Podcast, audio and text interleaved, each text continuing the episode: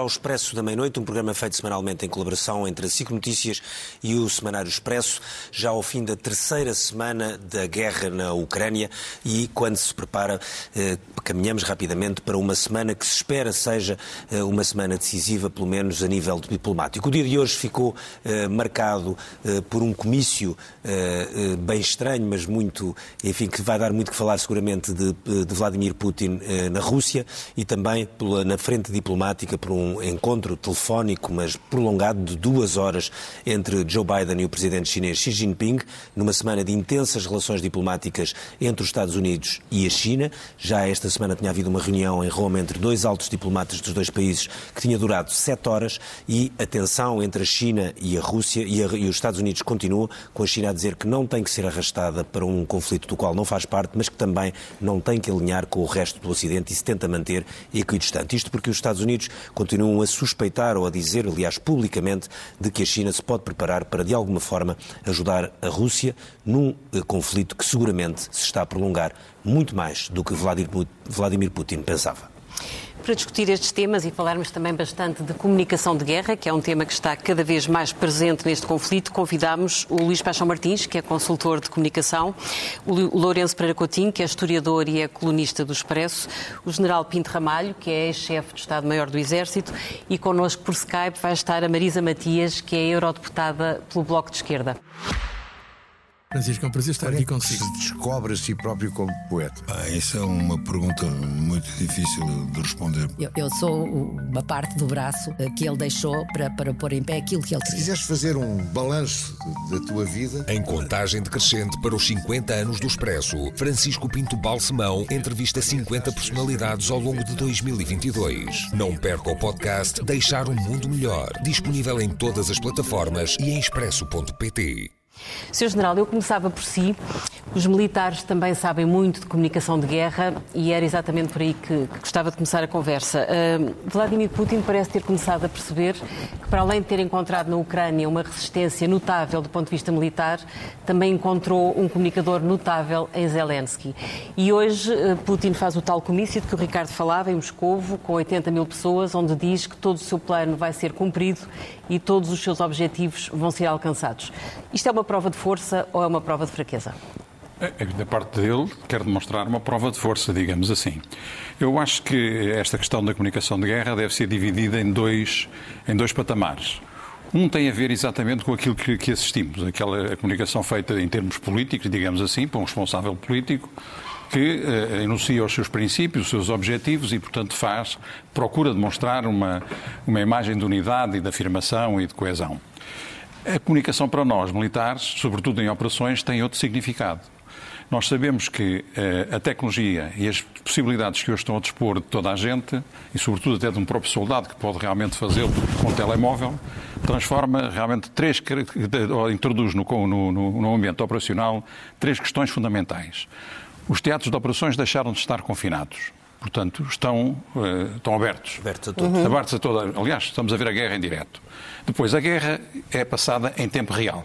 É, é passada em tempo real com um, com um problema muito concreto. É que nós. Uh, de certo modo, fazemos a afirmação da realidade com 10 segundos de uma, de uma situação que se demonstra. Aqui é exatamente ao contrário. Os factos não falam por si. É preciso realmente analisar, sobretudo quando, em termos militares, temos que decidir sobre as situações, estes 10 segundos não são a realidade total. É preciso ir mais além. Um outro aspecto é também a realidade de que o facto de aquilo que acontece num ponto poder ter implicações muito graves, os patamares de decisão ao nível estratégico, operacional e tático, estão mais comprimidos. Portanto, aquilo hoje o que se passa num, num checkpoint pode afetar uhum. o planeamento a nível estratégico, isso é realmente importante. Depois, há realmente aqui dois aspectos que também são eh, determinantes e têm que ser tidos em consideração. Por um lado, a informação nestas circunstâncias pode pôr em causa a segurança das tropas. Isso tem que ser uma preocupação.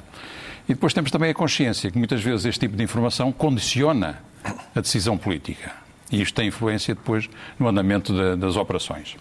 Mas o é, facto nesta guerra haver... Mas eu queria só terminar Sim. chamando a atenção para um, um aspecto que é determinante da, da, da realidade atual. É que nós entendemos que o discurso, portanto, aquilo que hoje passa na comunicação, aquilo que passa na informação, é já ação. é já um instrumento da, da estratégia direta. Portanto, estamos no domínio da coação militar, mas também no domínio da coação psicológica, utilizando este instrumento. É claro que se quiséssemos agora aprofundar eh, tirando partido eh, daquilo que hoje as tecnologias de informação permitem na disseminação e na aquisição da informação, sistemas satélite, informação satélite, isso causa também um outro, digamos, um outro problema que tem que ser tratado, que é o excesso de informação não perturbar a decisão militar. Uhum. Temos aqui um problema que está permanentemente em cima da mesa, que é, em função do fluxo de informação disponível, que os sensores que existem, eh, nós temos que introduzir alguns, alguns sensores, e alguns sensores, por vezes, levam a grandes asneiras, que é o go, no go, carregou e abateu um avião, um avião, eventualmente um avião de passageiros. Portanto, é preciso realmente aqui uma grande atenção e, sobretudo, um grande cuidado nesses sensores. Há aqui sempre um dilema de quem é que decide, é o decisor ou é o próprio sensor. Portanto, uhum. temos que ter realmente esta, esta, esta percepção, designadamente no mundo atual, quando a capacidade de informação é exponencial. É claro que agora introduzem-se aí mecanismos que facilitam tudo isso, a inteligência artificial, eh, o próprio machine learning que nos ajuda a, tratar disso. E hoje esta é uma das tecnologias de ponta que as Forças Armadas têm que, ter, têm, têm, têm que considerar. Se nós no passado falávamos em elemento de guerra de informação, se falávamos no elemento de guerra biológica para responder, enfim, aos desafios do terrorismo biológico, hoje temos que falar nos elementos que lidam com as novas tecnologias, com as tecnologias de informação, com a nanotecnologia, com a, a, as necessidades Mas de, sente de tratar que a Rússia também tem estado, tem estado uh, a perder a guerra da comunicação? Eu acho que sim. Pelo menos a informação que nós temos, a informação que nos passa e que nos entra pela casa dentro todos os dias e a toda a hora, nós vemos realmente o Kelensky a ser realmente o grande protagonista, uhum. a falar com todos os parlamentos. Ele é, neste momento, um ator mundial. É, um, é neste momento, um líder já lhe chamaram paladino da democracia, já o propõem para, para inclusive para, para, para, para o Nobel da Paz. Portanto, é efetivamente um líder que tem aceitação mundial, fala a todos os parlamentos. Uhum. Portanto, e o Putin está remetido Com mensagens muito claro. direcionadas para claro. cada opinião pública. Lourenço, eh, hoje vimos, eh, Lourenço Pracutinho, hoje vimos o, o, um comício de Vladimir Putin com 80 mil pessoas no estádio, mais aparentemente 120 mil pessoas uh, cá fora, para tentar mostrar uma prova de força num grande estádio onde ele por acaso recebeu uh, o presidente francês e o, e presidente, o, presidente, croata para a final do Campeonato do Mundo uh, ah, de, de, de, futebol há dois anos, uhum. ou há pouco mais de dois anos. a minha questão é, ele hoje quis mostrar isto como mostrando que os russos de alguma forma estão uh, unidos, mas uh, faz isto uh, num país que está, apesar de tudo, habituado a, uma história de grandes sofrimentos, de perdas de milhões de pessoas, porque a história da Rússia, da Rússia é marcada por, por muitas perdas humanas em grande quantidade no século passado e nos séculos anteriores. Sim, uma história de violência e também na passagem do poder. Raro foi, durante a história russa, tanto no tempo, sobretudo no tempo dos czares, mais até do que no, no tempo da União Soviética. Uma passagem de poder uh, tranquila e pacífica de pai para filho. Uh, prisões, mortes, isso aconteceu muitas vezes. Ele hoje cita a Bíblia, embora aparentemente cita mal, mas diz uma pessoa, um, um russo pode estar disponível para morrer para salvar outros. Sim, sim. Portanto, há ali uma, Ele uma agora... de sofrimento coletivo histórico que não há, se calhar, muitos povos na Europa que estejam. Sim, que aquela aura mística. Ele agora, pelos vistos, descobriu uma vocação de historiador que, que onde, comete algumas imprecisões, não é? Não, não, não é propriamente. Eh, é interessante porque parece-me que ele tem muito mais um estilo de autocrata ligado até ao que foram os, czares do que a um estilo uh, soviético, onde havia um Politburgo, onde havia partidos e tudo isso. Eh, por exemplo, o que se passava no tempo dos czares, não existia um governo como órgão colegial, e isso mesmo no princípio do século XX. O czar despachava diretamente com os ministros. Portanto, os ministros, obviamente, que informalmente falavam, mas não falavam como um único, como um órgão colegial. Era um verdadeiro autocrata, tal como Putin é. Aliás, nós vemos, e estamos a falar em questões de comunicação, eh, o contraste para Zelensky é brutal, não é? Uhum. Uma pessoa que está num teatro de operações vestido, de certa forma, como, como um soldado que está a lutar, é completamente diferente de alguém que está no Kremlin a 6 metros de distância dos seus interlocutores. Portanto, isto é, eh, faz uma, faz uma, uma diferença grande e, e, e marca aqui este, este contraste claro. Eh, o, o, claramente parece que Putin está, está, está, a perder a guerra da comunicação. Na Rússia, é muito difícil uh, não, um líder que perca... Deixa-me só interromper uma coisa. Do, há, apesar de tudo, os, os, estudos de opinião na, na, Rússia não são muito credíveis, mas há um, há um instituto, pelo menos, que é considerado bastante credível mesmo no Ocidente e que o, o pico máximo de popularidade de Putin foi em 2014, quando anexou a Crimeia. Claro. Ou seja, foi uma decisão altamente popular na Rússia. Quando funcionou. Mas agora não estando a funcionar, o, o, Mas por exemplo, é o funcionar ou não funcionar, o que é que as pessoas na Rússia não sabem exatamente o que é que está a funcionar o que é que está a, a funcionar. Exatamente. Mas agora, sabe-se o que é que se passou, por exemplo, se formos buscar, eh, se formos buscar exemplos à história, o Império Russo em 1917 cai claramente porque a Rússia estava a perder a guerra, eh, a Grande Guerra. A Primeira Guerra Mundial. A Primeira Guerra Mundial, claramente. E depois o Czar fez uma coisa, o Czar era, era um, um homem pacato e um bom chefe de família, como se dizia na altura. Eh, e ele cometeu o erro e a imprudência de ir para a frente de batalha. Uhum. E, portanto, e um czar estar durante dois anos numa frente de batalha e os resultados serem maus, foi principalmente isso que levou o poder imperial na altura a cair. Uhum. Portanto, um, um, russo, para um russo, é muito difícil aceitar que o seu líder perca uma. Aliás, Stalin, depois, o que conseguiu capitalizar foi a vitória na chamada Grande Guerra Patriótica, não é? Claro, que é, que é a Segunda Guerra Mundial. É a Segunda mas Guerra aqui, Mundial. Mas, até, mas o que eu queria dizer, só para fechar, é, para fechar esta parte, é para os russos, a conquista da Crimeia, para nós, conquista não, a anexação da Crimeia, que para nós parece um, é uma violação do Estado de Direito uhum. uh, do uhum. direito internacional, porque foi uma anexação pura e dura. Uh, quando ainda por cima se fosse feito um referendo, se calhar com alta probabilidade até teriam, a população teria votado a Sim. favor de estar na Rússia.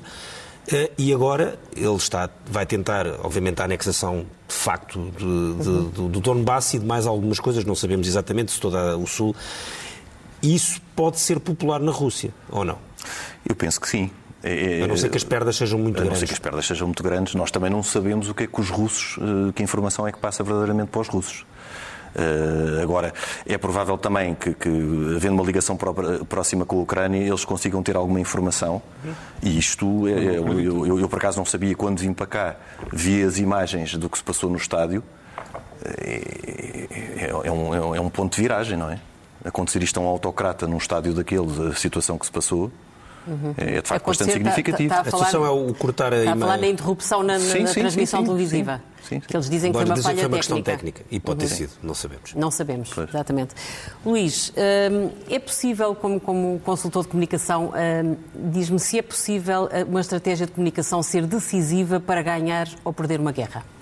Bom, eu sou do século XXI e acho que as pessoas do século XXI acham que na guerra perdemos todos, não é? Uhum. Portanto, nesse ponto de vista, não acredito que se ganhe na guerra, seja como for. Também não tenho eh, conhecimentos para saber se a comunicação se ganha ou não, mas uh, neste, neste caso da, da, da, da, guerra da Rússia contra a Ucrânia, há um, há um aspecto que é evidente, que é a narrativa da Ucrânia prevalece junto do público ocidental, não é? Ou seja, no, no princípio deste conflito, uh, Putin tentou uh, estabelecer uma narrativa de uma guerra da Rússia contra a NATO e os Estados Unidos, essa narrativa está ultrapassada porque os Estados Unidos uh, mitigaram a sua presença, só agora recentemente é que voltaram outra vez a afirmar-se, e por outro lado porque a União Europeia uh, apareceu, digamos, uh, com um perfil alto de comunicação uhum. em relação a este conflito. E, portanto, nesse sentido, prevaleceu digamos, a narrativa da Ucrânia de que se trata de um conflito entre o bloco russo e o bloco do Ocidente das nossas democracias, digamos assim. E, de facto, o, o Presidente da Ucrânia tem passado o tempo a dizer eh, nós estamos aqui à procura de ter os mesmos direitos que vocês, na Alemanha, nos Estados Unidos, em Portugal, têm, não é? E, portanto, nesse sentido eh, do plano da, da comunicação, eh, não há dúvida, eu até acho uma coisa que para mim é evidente, de que, digamos, o, o Presidente da, da Rússia proclama que é, portanto, uma forma de comunicação da primeira metade do século XX, e, com televisão, ou seja, faz a mesma coisa que na primeira metade do século XX, mas com televisão, e o, os ucranianos, não só o presidente, digamos, a Ucrânia evidencia, mostra. E isso é uma diferença fundamental, não é? Ou seja, a Ucrânia está a trabalhar a comunicação com um modelo contemporâneo e a Rússia continua a trabalhar com um modelo passado de uma comunicação vertical, com censura, etc. Agora, não, não nos iludamos em relação aos públicos. Eh, o Putin, pelos vistos, isso talvez seja surpreendente, mas é um, é um facto, abandonou uh, uma preocupação da reputação da Rússia perante os decisores do Ocidente. Ele deixou de se preocupar com a reputação da Rússia, mas preocupa-se com o público dele, que são os russos. Ou seja, ele está muito acantonado digamos, naquele público da Rússia e, em relação a isso, ele tem tomado todas as medidas que devem ser tomadas para circunscrever, digamos, o comportamento desse público em relação a ele, o que, aliás, uh, o, o, que se passou hoje e o que já tinha passado ontem uh, acontece. Embora com é um pormenor... em termos de comunicação, com... parece que é ele que está num bunker, é ele que é, está mais é, fechado. E até é mais engraçado, deixa-me só deste pormenor, porque parece que está em guerra civil, uhum. porque o alvo dos ataques do Putin são muitas vezes os russos não é? Ou seja, ele a dada altura... E fez um discurso contra os oligarcas. Exatamente. exatamente. no estrangeiro. Sim, sim, sim, exatamente. Os, os, nacionais estão bem, etc. Ou seja, ele a dada altura, enquanto que o presidente da Ucrânia tem um discurso agregador, não é? Uhum. é não sei se, se tem reparado isso, mas certamente que sim. Ele, quando fala com alemães, fala de alemães, quando fala com americanos, fala Sim. de americanos, quando fala com, certamente, quando falou com o nosso Presidente da República, Canadá, Marcelo Rebelo Sousa, deve falar de portugueses, não é? Exatamente. Uhum. Ou seja, ele, ele tem uma comunicação muito agregadora. Uhum. E empática, não é? Na, na nossa vida, da minha vida profissional, chama-se engagement, ou seja, ele faz uma comunicação de engagement, de compromisso com os seus públicos, enquanto que o Presidente da Rússia faz uma comunicação uh, de bunker, não é? Uh, de, de quem está, no fundo, em guerra civil com parte do seu povo. e falar para dentro. Exatamente, não é? Portanto, nesse sentido, a comunicação dele nem sequer é uma, uma comunicação muito mobilizadora do povo russo, uhum. por aquilo que nós temos conseguido uhum. perceber hoje em dia. Sim. Marisa, uh, junta-se agora a Marisa Matias, que tem estado a, ouvir o programa que está, está, está por, por, Skype. Boa noite.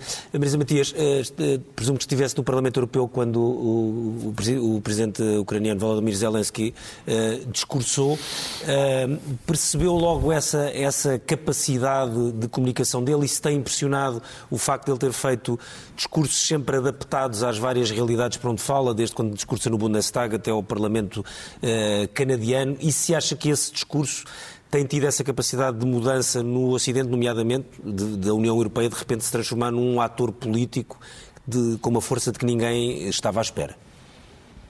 Bem, antes de mais, boa noite eh, a todos. Uh, quando, quando o presidente Zelensky uh, discursou no Parlamento Europeu, foi uma das primeiras uma das primeiras ligações em direto, digamos assim. Aliás, nós assistimos a uma frase no Parlamento Europeu que provavelmente nunca ninguém pensou ouvir, que foi dizer peço desculpa, tenho que me retirar porque há uma guerra aqui a acontecer e vou ter que que, que, ir enfrentá-la, mas na verdade, quando foi esse discurso, como estava a dizer, não, não, não tínhamos ainda essa percepção, que, que ninguém tinha, desta capacidade de adaptação que ele tem uh, em relação ao público a que se dirige, que já foi referido aqui, que eu estou completamente de acordo. Um, é evidente que uh, há uma mensagem que está a ser passada, e do meu ponto de vista com muito sucesso. Uh, Putin tentou fazer desta guerra uma guerra uh, de vários tipos, aliás, falou-se hoje aqui também de Putin historiador, muito seletivo, uh, com, uma, com uma releitura da história muito particular e que vai só ter determinados pontos, uh, esquecendo outros, mas pronto, a verdade é que no caso. Uh, no caso de Zelensky, eu creio que ele nunca teve muita dificuldade também em convencer uh, de que as guerras de Putin falavam não eram, na verdade, as guerras que estamos a travar e que esta guerra é, sobretudo, uma guerra da Rússia uh, com a Ucrânia uh, e que, obviamente, isto coloca outros atores em jogo, uh, e nomeadamente a União Europeia. Foi referido e bem, eu creio que nós não nos podemos esquecer daquilo que foram as transformações já profundas que tivemos nos últimos tempos e apesar de serem poucas semanas ainda, que são obviamente intensas e com muitas perdas e todo, cada dia que passa é um dia a mais na guerra, mas eh, nestas semanas que se passaram houve já transformações muito, muito relevantes em relação àquilo que, digamos, seria mais o status quo. Não apenas a União Europeia, que acaba por eh, reemergir como um ator fundamental, e resta saber o que é que a União Europeia quer fazer, também é uma pergunta que é, que é muito relevante fazermos neste momento, mas um ator fundamental e que se pode transformar num ator também ainda mais fundamental se quiser ser uma força de balanço e contribuir para uma solução política ainda de forma mais eficaz. Eh, mas há outras uh, áreas que mudaram completamente em três semanas e, e, e, eu não sei se a comunicação consegue acompanhar de forma eficaz todas estas, estas mudanças mais radicais. A própria NATO, que tinha sido declarada cerebralmente morta por Macron ainda há pouco tempo, acaba por ser também um ator uh, que está muito presente e que temos que discutir, obviamente, uh, neste, neste contexto. E medidas extraordinárias foram tomadas do ponto de vista da União Europeia em relação à defesa, uh, nomeadamente o ativar de recursos e esta decisão inédita da União Europeia exportar armas e o que levou também até uma posição da Alemanha uh, inédita em 70 anos uh, no pós-guerra de, de, poder passar a exportar armas para, para uh, territórios em conflito, as questões relacionadas com os refugiados, ou seja, a política uhum. da União Europeia, que era uma política de devemos uh, cuidar deles na terra deles, passou a ser, a ser devemos recebê-los todos, enfim, e muitas mais áreas, não quero estender muito, mas o que eu quero dizer é que, mesmo do ponto de vista da comunicação, não é apenas a questão de estarmos a viver uma guerra em direto e com tudo aquilo que foi dito e que partilho, e nomeadamente as declarações a esse respeito feitas pelo Sr. General, mas é também a questão de nós estarmos a assistir a transformações profundas e precisarmos também de tempo para perceber, para analisar uh, essas transformações e que em três semanas, como disse, já são imensas, algumas já referi, mas há muitas mais. Oh Marisa, o seu partido queixou-se muito de não ter sido compreendido na posição que tomou logo que começou esta guerra. O que lhe pergunto é se sente que tem sido difícil romper uma narrativa que é muito quase única relativamente aos culpados e aos não culpados neste conflito. Eu creio que aqui ninguém tem nenhuma hesitação, ou não deve ter em relação a quem é que são os culpados e o principal culpado deste conflito. Uh, e... Sim, mas tem havido muito esta questão de que quando alguém tenta compreender minimamente as razões do outro lado é automaticamente rotulado de pró-Putin. Não tem sentido isso? Eu, eu acho que há, há, paradoxalmente, há muita informação, muita comunicação, mas pouco espaço para debate. Uh, sinceramente, acho. Isso tem acontecido. Uh, mas também não acho que, uh, e, e, falo por mim e pelo meu partido, que tenha havido sequer qualquer tentativa de justificar a ação de Putin, e isso não está a acontecer. Os mal-entendidos que existiram, tenham sido eles intencionais ou não, isso é outra conversa que podemos ter noutra altura, uhum. uh, tiveram a ver com, eu creio, com informações relacionadas com votações, com questões que não tinham nada a ver umas com as outras e que se misturaram, provavelmente numa altura em que não se deviam ter misturado e que tem a ver, por um lado, com pacotes de assistência financeira e, por outro lado, com, com a questão da, da, invasão da Ucrânia e da guerra desencadeada pela Rússia. Mas, uhum. mas sim, eh, independentemente disso, uh, creio que nós temos que ter também a serenidade de perceber que há muito debate a fazer em muitas uhum. áreas as, aquelas que eu já referi, mas tantas outras, toda esta política energética de sanções e a construção da paz, e que é uma construção que tem que ser pensada da paz a curto prazo, mas também a médio e a longo prazo, e se calhar às vezes há pouco espaço para esse debate. Seja como for, acho fundamental também que neste momento haja muito poucas hesitações em relação à definição de quem é o principal responsável e culpado por esta guerra e haver uma frente de solidariedade grande e consolidada com, com a Ucrânia e com o povo ucraniano. Sr. General, na, na, ontem fez três semanas das, da, desta guerra. Eu acho que estava aqui neste estúdio consigo no primeiro dia, logo no primeiro é dia da, da, guerra, tivemos aqui logo de manhã, uh, e na altura o que, o, que, o que toda a gente, enfim, a maioria das pessoas esperava, na medida do possível, uh, face à, à, aparente superioridade do exército russo, era uma guerra rápida. Apesar de não saber quais eram os objetivos militares, nem políticos finais da, da guerra, Pensava-se que era uma coisa, quase um blitzkrieg, uma coisa de cinco dias. Uh, o que é que aconteceu para, ao fim destas semanas, três semanas depois, estarmos aqui uh, com perdas humanas e de materiais do próprio exército russo muito superiores, apesar de não sabermos os números verdadeiros, há vários números possíveis muito superiores, o tempo a arrastar-se, uh, e, portanto, uma guerra completamente diferente daquela que se imaginava no dia 24 de O que nós podemos dizer, e isso está, está comprovado, é que a realidade da, da, guerra nos primeiros dias não correspondeu àquilo que era a expectativa do lado russo. Portanto, a percepção que nós temos em relação a determinadas situações que ocorreram e que estão confirmadas, portanto, falta de ligação às, aos Spetsnaz, às forças que se deviam aproximar, falta de coordenação, falta de coordenação entre o apoio aéreo, que tinha superioridade aérea e depois não, foi, não conseguiu apoiar a, as forças, a resistência ucraniana, tudo isso foi um cenário que, provável, que certamente não, não era o cenário mais, mais provável que as forças estavam à espera. E, portanto, o que assistimos foi realmente a paragens sucessivas e, e uma situação que estamos a viver ainda hoje de forças que, pelos vistos, não progridem. Sou, eu ouvi em sua introdução que referiu que estamos a avançar para uma semana que pode ser muito importante e eu concordo muito com isso, provavelmente por motivos distintos. é que se há dias havia indícios, hoje há confirmação de que há forças realmente em direção à Ucrânia. Provenientes da Arménia, provenientes da Geórgia. Forças russas. Forças russas, uhum. com, com blindados, com artilharia autopropulsada, mísseis de terra-ar, defesa antiaérea, contingentes sírios já na, na Rússia, fala-se em 16 mil, não sabemos se não, forças de, do distrito de leste da, da, da, da Rússia, e portanto temos que ver agora para onde é que estas forças vão. E há realmente alguns sinais, não, nós não temos certezas, não somos capazes de dizer, na estratégia não se faz isso, não é possível dizer que a guerra acaba amanhã ou daqui a oito dias. Mas há sinais que devem ser observados e interpretados. As forças estão-se a movimentar. Primeira questão, para onde é que vão? Uhum. Onde é que vão fazer o esforço? Há aqui alguns indicadores que nos levam talvez a pensar que Kiev será um objetivo, talvez, com uma intenção distinta daquilo que pensámos ao, ao, início. Que era preciso uh, neutralizar Kiev para neutralizar a liderança política e militar. Ouvimos que esse objetivo da mudança política provavelmente saiu do discurso de Putin. Talvez não seja já o mesmo, a mesma, o mesmo objetivo operacional que era do início. Agora, não temos dúvidas que há dois objetivos que parecem permanecer. É o que está, enfim, é o que faz a margem toda do, do Mar Negro e, e, do Mar de Azov. E aqui temos uma interrogação que é o que vai acontecer a Odessa. Portanto, o que for acontecer a Odessa é um bom indicador do ímpeto ofensivo das forças, das forças russas, porque ou vão a Odessa ou não vão a Odessa. Será Odessa um elemento de negociação ou é efetivamente um objetivo para ocupar e retirar toda, todo o controle do Mar Negro e do Mar, e do mar de Azov à, à Ucrânia?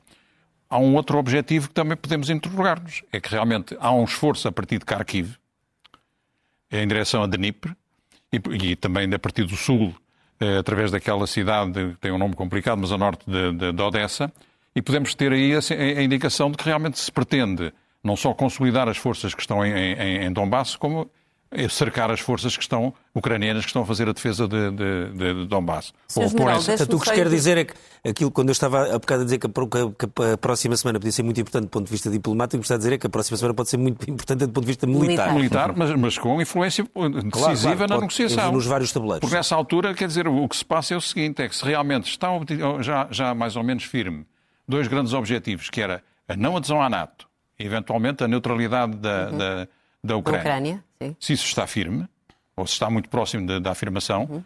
os grandes, o grande esforço russo neste momento é realmente aquilo que eram os objetivos a sul, Donbass, ligação à Crimeia, eventualmente Odessa. E que Odessa poderá ser um elemento negocial.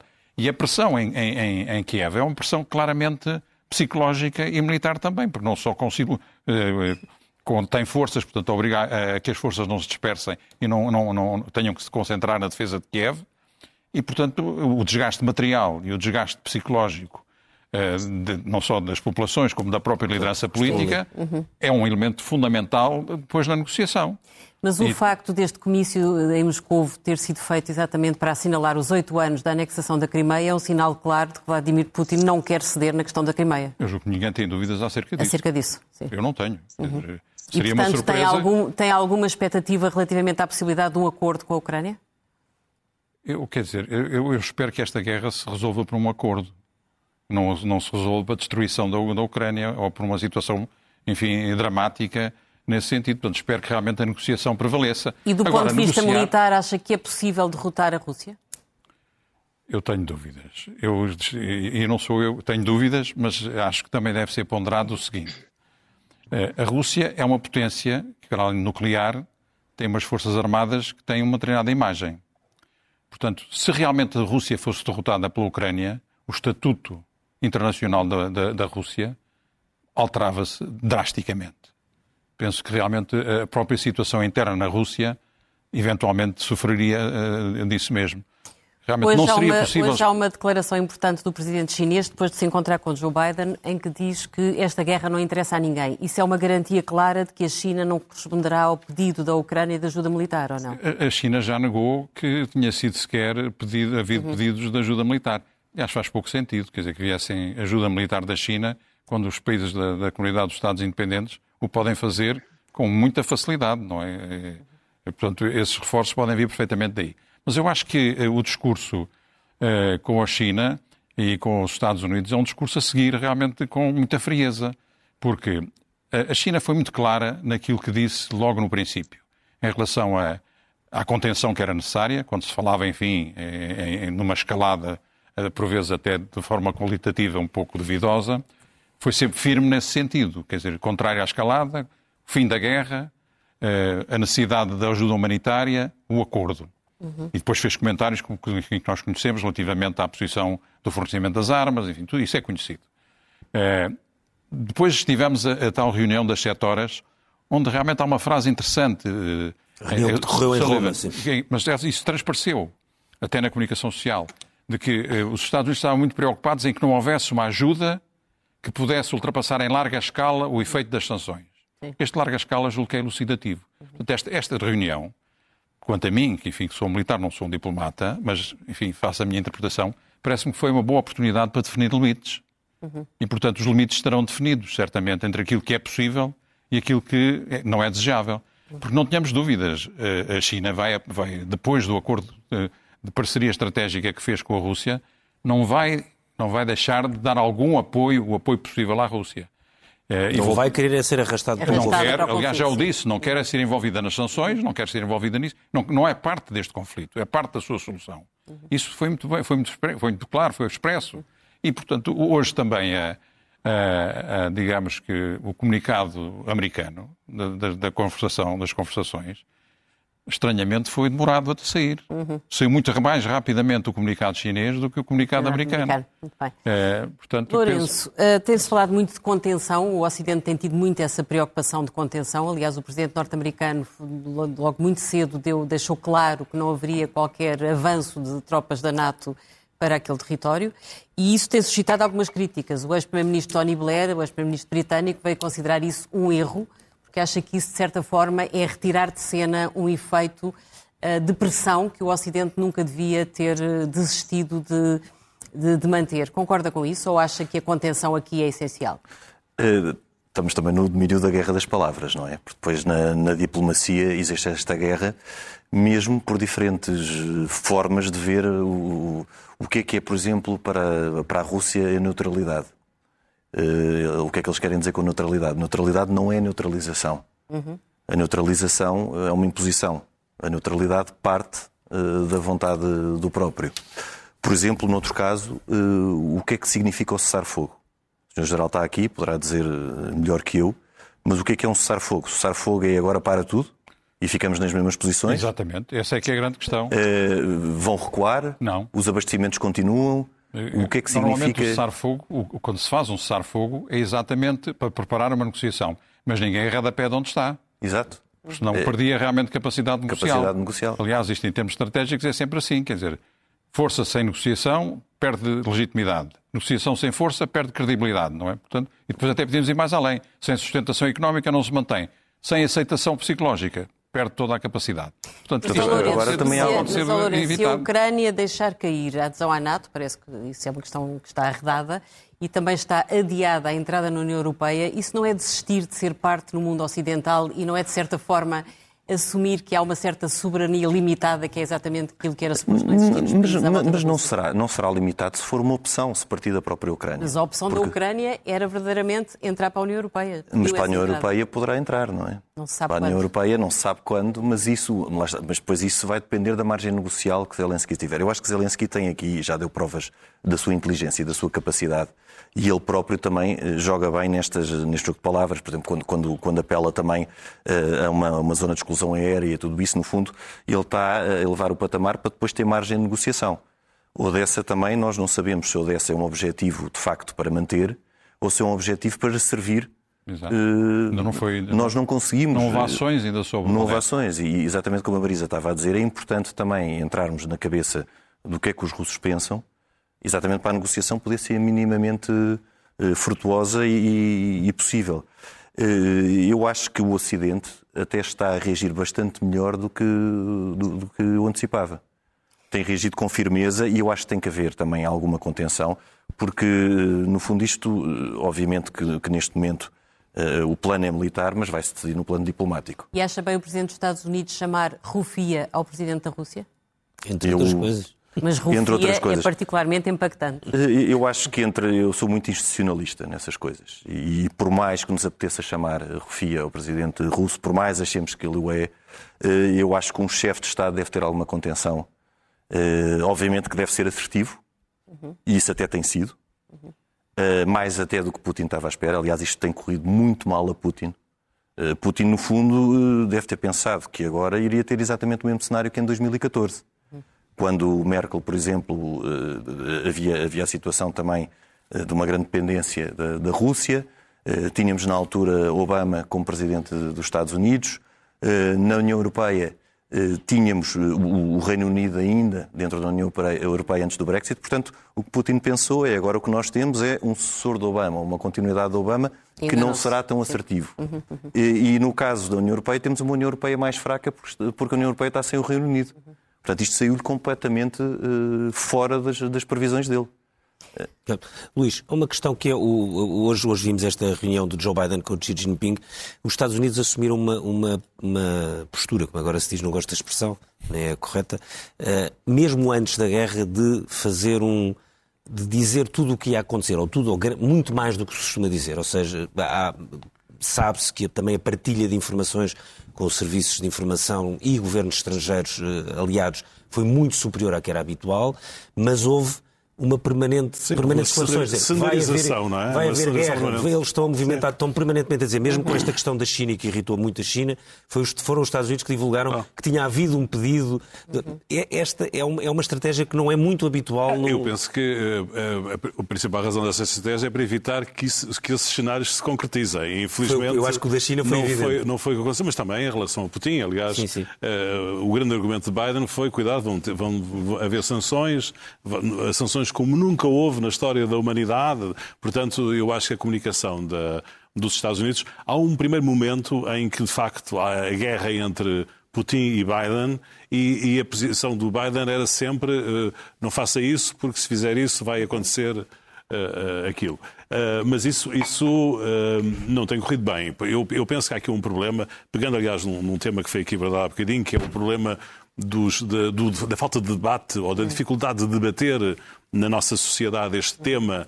eh, com, digamos, eh, equidistância entre os dois parceiros, é o problema da falta de credibilidade de Putin, não é? Ou seja, eh, digamos, apesar de tudo, Macron tem uma legitimidade e uma, uma credibilidade junto da opinião pública ocidental que Putin não tem. E, portanto, nesse sentido, é muito difícil. e penso que vai ser pior, não é? Ou seja, à medida que, Que a guerra avança. que a guerra avança, cada vez vai ser mais difícil debater com equidistância, eh, com cuidado, eh, digamos, o que está a acontecer no, no- no terreno. Eh, Putin tem um tipo de comunicação muito agressiva, como disse há pouco, mesmo em relação aos russos, não é? Mas também, sobretudo, em relação aos ocidentais. Biden acabou por dizer dele aquilo que Putin também tem dito de todos, não é? Sim, sim. Sim, pois, Sim, de mas- todos, não é, não é do Biden em particular. É de todos, não é? Nesse sentido, eh, ele tem-se comportado, de facto, como um bandido, não é? Sim, sim. Pronto, e, portanto, nesse sentido, a reação Mas, só para não pessoas- descer ao há- nível mas há, há um aspecto aí que, que eu acho que é interessante, que há pouco f- eh, nós temos tendência a falar, eu pelo menos, na opinião pública ocidental como igual e não é verdade. A opinião pública na Europa não é a mesma no- nos, Esta- nos Estados Unidos. E eu penso que Biden tem que ter uma afirmação mais agressiva para tentar que a opinião pública americana se veja mais isto como uma... Está muito partida sempre. Pois, está muito partida, não é? Aliás, nós sabemos que um dos problemas das pessoas eh, serem eh, simpáticas com a Rússia e o Putin é que depois essas comunicações são usadas na informação interna da Rússia, eh, nomeadamente as informações do- do- dos americanos. Mas isso, portanto, para dizer que eh, provavelmente eh, Biden, que esteve muito afastado de, de tudo isto, ou teve um, um, digamos, um apagão completo durante uns 15 dias, com exceção da, de, de- de uma única intervenção.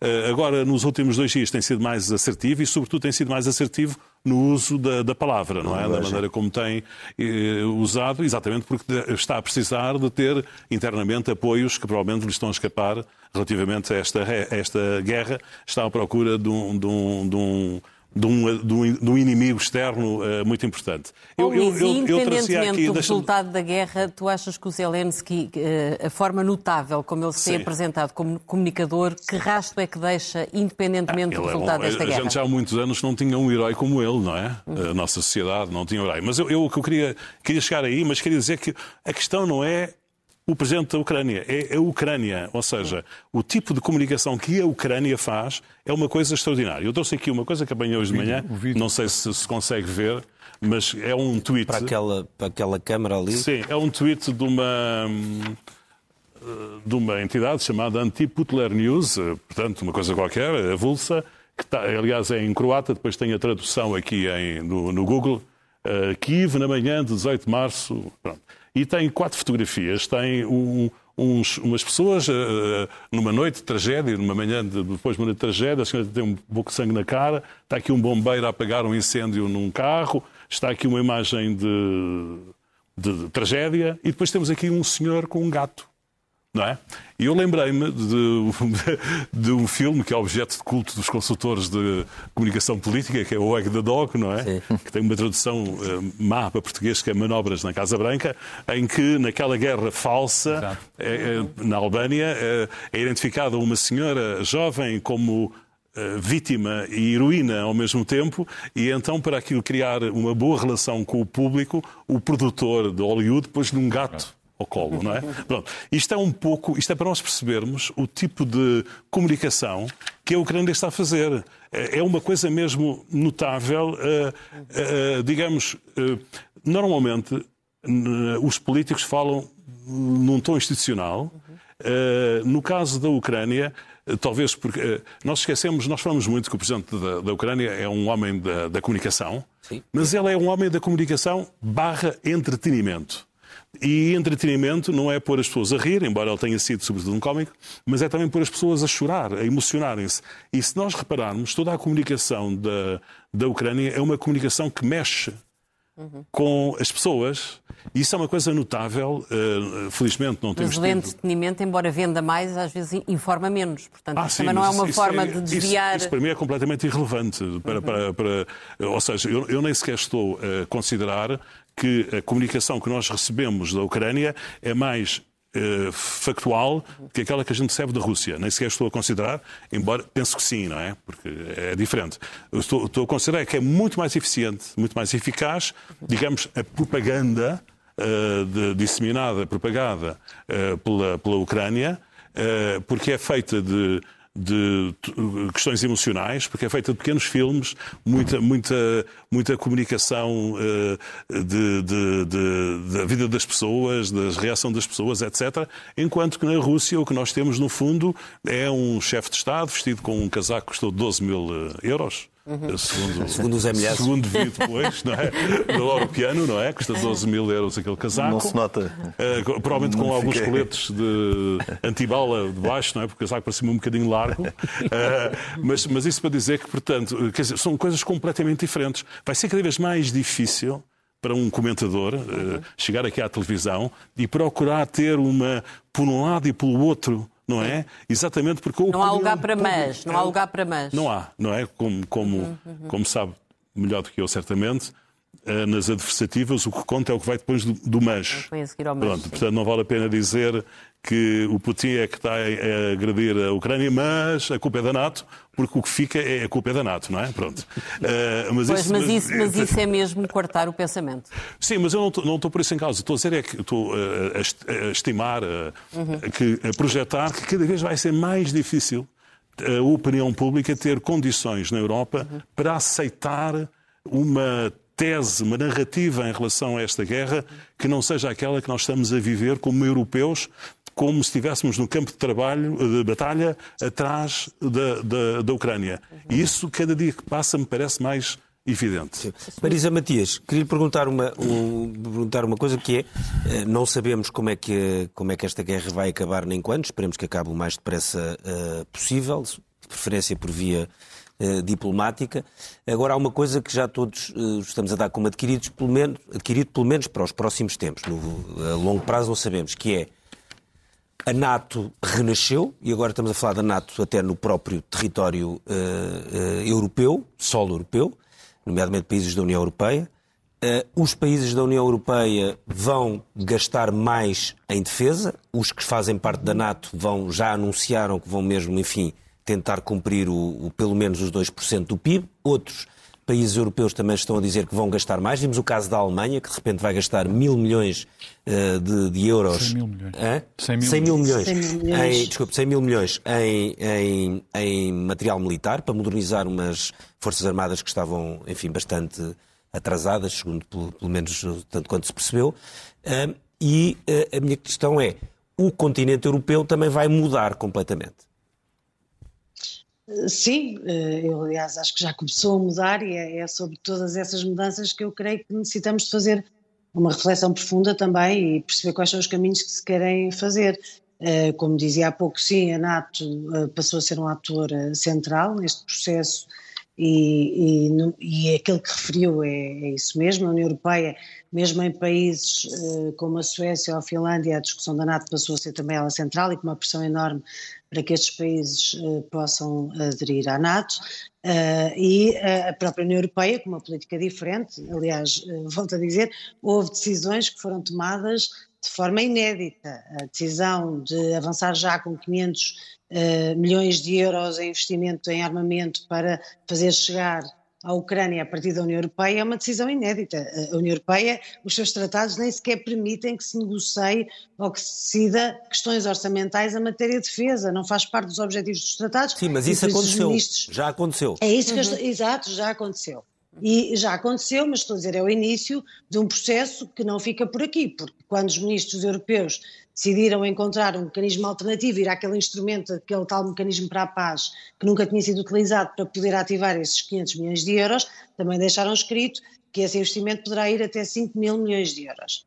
Há, de facto, o maior investimento por parte de vários países, em particular da Alemanha, que eu creio que é o mais relevante deste ponto de vista, porque marca uma diferença muito grande em relação àquilo que era a política alemã, e o próprio discurso do, do chanceler Scholz, com dois dias de diferença, é um discurso completamente diferente em relação a estas as matérias. Portanto, a União Europeia tem que tomar uma decisão a este respeito, mas eh, eu creio que uh, é preciso uh, nós sabermos uh, qual é esse papel da União Europeia, que tem sido também bastante dúbio. Eu creio que agora há muito pouco espaço também para debatermos qual foi o papel nos últimos anos, mas o que a União Europeia fez depois de 2014 foi muito, não só limitado, mas também foi, de certa forma, uma, uma atuação eh, que se autoanulou, porque uh, é verdade que, de certa forma, os ucranianos foram deixados ao abandono depois da anexação da Crimeia. As, as, sanções não só foram muito reduzidas, muito diferentes daquelas que estamos a ter agora,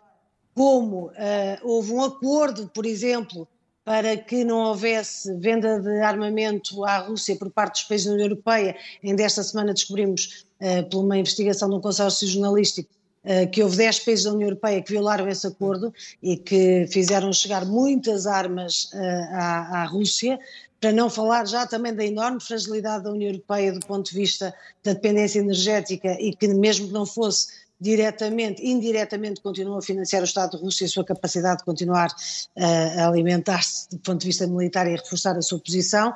E, portanto, há aqui muitas questões. Do ponto de vista da defesa, e para não fugir à sua pergunta, peço desculpa, do ponto de vista da defesa, uma das questões essenciais que a União Europeia tem que tomar é, por um lado, se vai ou não vai mudar os seus tratados, que em relação a outras questões tem sido muito relutante em fazê-lo, mas se vai ou não vai mudar os tratados, porque haver uma política concreta de defesa não, não pode ser feita com estes tratados existentes e, portanto, isso implica uma mudança de fundo.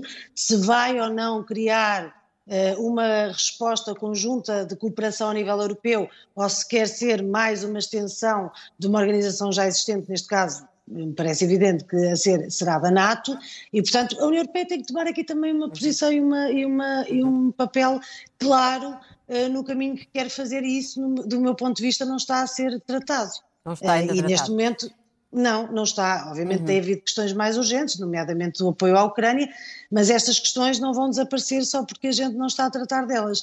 Eh, E, e na realidade tem-se Oh, avançado Marisa, com deixe-me só passos. introduzir aqui outra questão. As sanções desta vez foram duríssimas contra Moscou, mas ontem ficámos a saber uma coisa, eh, no mínimo, eh, surpreendente. Eh, Vladimir Putin tinha que pagar uma tranche de dívida da Rússia de 117 milhões e fê-lo através de uma conta que estava sancionada e uma operação que teve luz verde do Citigroup e do JP Morgan. Eh, Que comentário é que isto lhe suscita? Vários, eh, desde logo porque eh, sempre, sempre dissemos, e acho que é muito relevante neste caso, percebermos que as sanções, para serem eficazes, têm que ser eh, sanções não só direcionadas, como a maior parte destas são, não são todas, mas aí já chegarei, eh, não só têm que ser direcionadas, como tem que haver também uma ação mais direta em relação a outros domínios, nomeadamente as questões relacionadas com os paraísos fiscais, e tem que haver uma total transparência desse ponto de vista. E não há essa vontade política. E, portanto, nós ficamos sempre pela metade. Da mesma maneira como as sanções tocam, por exemplo, certas atividades relacionadas com a banca e com o sistema financeiro, mas não tocam, a dada altura, a questão da energia, porque é um dos calcanhares daqueles da União Europeia, Uhum. a dependência energética da Rússia. Eh, Mas eu creio eh, que sendo muito certas e necessárias estas sanções direcionadas, eh, que procurem atingir, obviamente, eh, eh, o regime e quem suporta o regime, e os oligarcas e aqueles que têm alimentado Putin, eh, sendo muito necessárias, elas não vão funcionar se não houver uma política mais concertada também do ponto de vista do levantamento de determinados sigilos que continuam a existir e, sobretudo, direcionadas para estes caminhos paralelos que são feitos e muitos deles através dos paraísos fiscais. Só uma, uma nota muito curta em relação às sim, sanções. Eu creio que nós também não podemos, no entanto, eh, passar do 8 ao 80. E eu estou completamente de acordo com as sanções tal como foram definidas, mas algumas, do meu ponto de vista, foram para além daquilo eh, que seria necessário, nomeadamente no que diz respeito à liberdade de imprensa, porque não é por acaso que agora os russos também não têm acesso a outra informação, a não ser aquela que é da propaganda do regime, eh, porque há também contra-sanções, e eh, preocupa muito discussões que estamos a ter neste momento no Parlamento Europeu em relação ao corte de relações e de cooperação com o meio académico e artístico russo, e, e acho que sobre isso também devemos discutir. Sr. General, esta questão das, das sanções económicas é uma das maneiras de estrangular um país que está com uma guerra ou com um esforço de guerra é, são as sanções económicas, porque o esforço de guerra custa uma fortuna eh, diária, verdade. não é? É verdade. E eu não sei se isto no futuro, e aliás, demonstra-se que as sanções são realmente, eh, têm uma dimensão e, de certo modo, atingiram, digamos, aspectos que ao princípio se pensava que não seria possível. Sim. Portanto, nós talvez tenhamos que pensar que, em termos do direito internacional, no futuro, haja uma regulação até deste tipo de processo, porque estamos a chegar à conclusão de que realmente eh, o afetar as reservas no exterior de um país pode afetar de- de- decisivamente a capacidade de reagir a esse país. Portanto, estamos a, a- encontramos uma nova arma, eh, claramente eh, política, eh, para atingir, enfim, um ator ou outro, enfim, de acordo enfim, com o poder de quem o decide. Portanto, eu acho que este poder, que é um poder significativo, carece de regulação eh, a nível do direito Aliás, a internacional. China já disse que acha que as sanções foram longe demais e, que não. Mas eu penso que é, é- é também um debate que temos que fazer. Não é só o investimento na defesa, eu penso que também há instrumentos que nunca foram utilizados, estão a ser utilizados, têm o impacto que têm e, portanto, a comunidade internacional também deve olhar para eles com, com, com, com, com, com seriedade e com, com cuidado. Lourenço, no domingo é a vez de Zelensky falar ao Parlamento de Israel. Tem alguma expectativa relativamente ao papel que Israel ainda pode ter nas tentativas de, de mediação? Eu acho que tanto Israel como a Turquia têm, têm um papel eh, importante e, mais uma vez, canalizando aqui para, a- para a diplomacia. Eh, Eu gostava só, só de voltar aqui à, à questão da guerra de palavras, eh, para salientar que uma das coisas que nós recuperámos agora com força foi a palavra Ocidente. E Ocidente como eh, com, com significado de valores humanistas e valores democráticos. Portanto, Não é só NATO, não é só não é NATO. só NATO. Eh, para além da NATO, eh, eh, e, e o, Ocidente, nós sabemos, ou, todos estes países, obviamente que a União Europeia tem o seu papel e, tem o seu caminho e o, e o- seu contraste com, com os Estados Unidos e deve marcar também a sua posição e o seu caminho, mas depois há aqui um conjunto de valores comuns que, nos, que pertence a nós, que pertence aos Estados Unidos. É interessante que mesmo dentro do espaço europeu, países como a Polónia, como a Hungria, que tinham até agora eh, alguns problemas com os outros países ocidentais, neste momento está tudo unido porque o contraste é tão grande Sim. com a Rússia, que, que se torna muito claro que, que deste lado estão todos os que defendem a democracia e valores humanistas. E eu acho que isso, eh, o voltarmos a perceber isto, eh, que estava, obviamente que todos nós o sabemos, mas estava algo adormecido, eh, é importantíssimo. Até o secretário-geral da ONU, António Guterres, eh, teve uma posição arrojada, tomou claramente partido, apontou claramente um culpado. Acha Exato. que isso, apesar de tudo, pode ter retirado aqui alguma margem de manobra às Nações Unidas eh, no desfecho deste conflito? Eh, Não, porque também as votações nas Nações Unidas foram tão claras e tão esmagadoras que se percebe perfeitamente por onde, eh, o- por onde a comunidade internacional está, não é? Eh, Portanto, eu acho que por aí não retirou peso e é pena que, que tanto António Guterres, aliás, eu falei nisso e até escrevi uma vez, eh, que, Antó- que- que a ONU poderia ter um papel muito efetivo e muito importante como mediador. Eh, E, e acho que não o perdeu por, por ter tomado partido, porque toda a comunidade internacional também votou na ONU esmagadoramente Mas então, a pergunto que invasão. acha que a ONU aqui está, ficou um bocadinho a meio caminho, não, não está a fazer tudo o que poderia fazer? Eu acho que como mediador poderia ter um papel mais ativo. Só que está a ser tomado por outros países. é Está tomado por outros países, exatamente.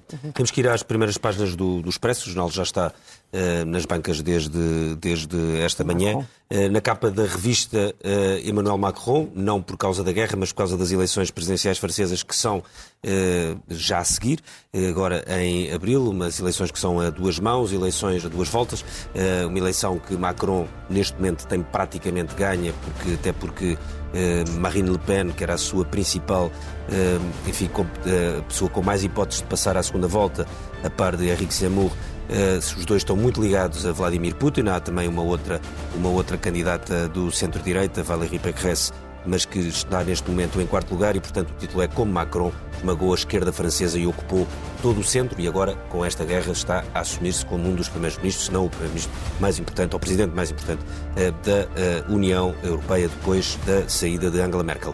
No eh, Expresso Economia, a manchete, uma coisa que seria inimaginável há uns anos, mas há um ano, aliás, mas que com a guerra na Ucrânia, de repente, a Direção-Geral de Energia e a REN estudaram nas últimas semanas a hipótese de as centrais do Pego e de Sinos poderem ser reativadas. Estamos a falar de centrais a carvão, o governo não está interessado, acha que não, é, não faz sentido. Mas eh, a verdade é que, com o que está a acontecer na Ucrânia, algumas coisas que não faziam sentido estão, pelo menos, em cima da mesa.